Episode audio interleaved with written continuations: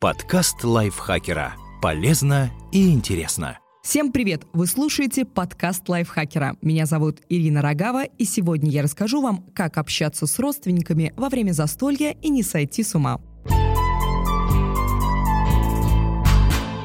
Если встреча поколений сопровождается неловкими вопросами и непониманием, а когда все заканчивается, вы испытываете только радость, значит самое время что-то менять. Лайфхакер поговорил с экспертами о том, как вести себя в неловких ситуациях, возникающих не только за столом, но и в повседневном общении с родственниками. И сейчас я расскажу вам, что мы выяснили. Когда заставляют изображать веселье. Взрослого сына настойчиво просят подняться и произнести тост перед всеми. Невестку пытаются растормошить, чтобы она присоединилась к танцам. Внук, тихонько засевший со смартфоном в углу, становится объектом всеобщего негодования. Чем социальные сети могут быть интереснее живого общения? В этой ситуации закрываться, как и идти на поводу у родных, значит собственноручно замыкать круг семейного непонимания. Важно уметь выражать свою волю и делать это твердо и уверенно, но при этом мягко и тактично, чтобы никого не задеть. Хороший выход – напомнить о себе как об отдельной личности, дать понять, что вам от ситуации некомфортно, неприятно, и делать вы этого не будете. Два-три раза такой тренировки, и родственники начнут уважать вас и ваши личные границы. Когда рассказывают неловкие истории из вашего детства. Воспоминания о проделках и ошибках, которые вы совершили, когда были маленькими, кажутся смешными только в близком кругу. А простить рассказ в сотый раз можно, если только над вами не подшучивают дальние родственники и друзья родителей, которых вы даже не знаете. Особенно неприятно, если рядом ваша вторая половинка, которую вы пригласили познакомиться с семьей но далеко не всегда цель этих историй – кого-то задеть. Иногда их рассказывают, чтобы найти тему для разговора, поностальгировать или пошутить. Да и вашу половину вряд ли это испугает. Наверняка у всех в юном возрасте были ситуации, над которыми теперь можно только посмеяться. Поэтому не будьте так строги к своим близким и не принимайте все на свой счет. Самое главное, что нужно сделать, это простить самого себя за любые детские прегрешения. Тогда истории о них не будут вас цеплять и не вызовут эмоциональной реакции.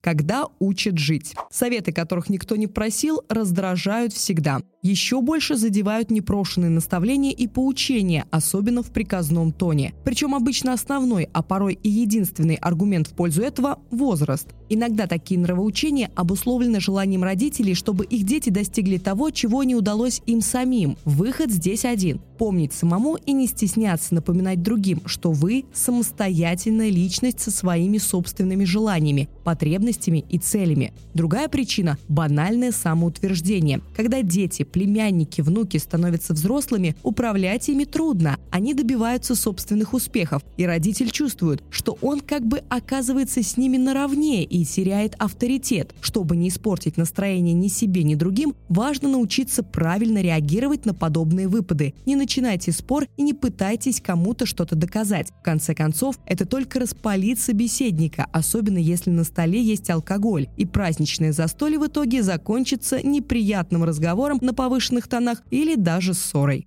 Когда сравнивают с теми, кто добился большего.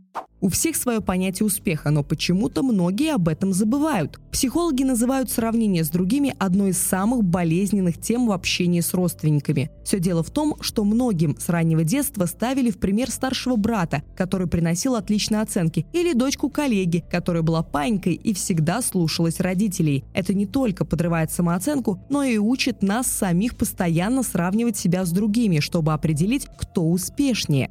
Чтобы адекватно реагировать на критику, для начала необходимо научиться распознавать и ценить собственные успехи. Знание своих сильных сторон, свершений в нужный момент поможет отстоять себя и свое достоинство.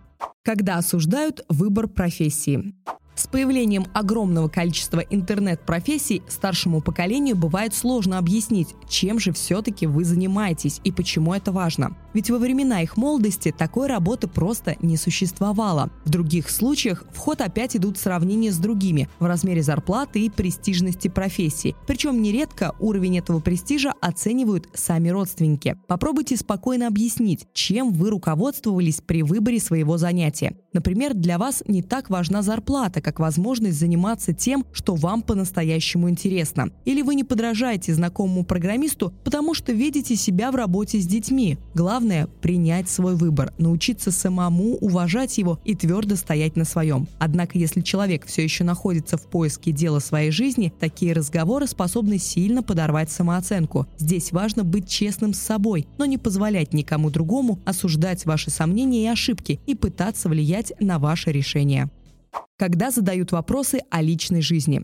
Личная жизнь на то и личная, что вы не обязаны посвящать в нее всех и даже самых близких родственников. Не отвечать на подобные вопросы вы имеете полное право, не переживая о том, что заденете кого-то только тем, что не удовлетворите его любопытство. Однако в семейном кругу часто всплывают неловкие истории о любовных похождениях, намеки о том, что неплохо бы уже завести семью, воспоминания о прошедших отношениях или даже прямые сравнения бывших партнеров с нынешней второй половиной. Отмалчиваться или проявлять агрессию в такой ситуации точно не выход. Это станет поводом для еще больших обсуждений. Поможет умение ловко отшутиться и сменить тему.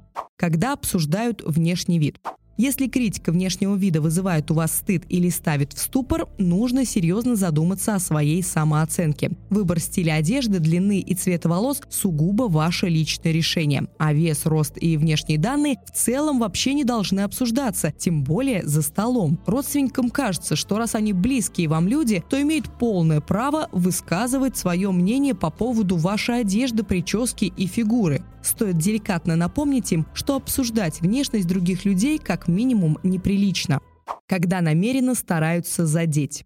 Бывает, что за семейными застольями приходится встречаться с теми, кто вам неприятен своим поведением, замечаниями или колкостями. И хорошо бы избегать таких собраний. Однако, если ваше отсутствие может обидеть того, кто вам дорог, не жертвуйте теплыми отношениями с близкими. Помните, что если человек пытается вас задеть, скорее всего, что-то в его собственном положении его не устраивает. Это может быть зависть, плохое настроение или желание обратить на себя себя внимание. Однако вы не должны терпеть унижение. Не бойтесь защищать себя и свое мнение и не позволяйте испортить себе праздник. А следующий вопрос на который нет ответа на лайфхакере, купил Биг Мак и потерял его. Это фитнес-удача или жирное разочарование?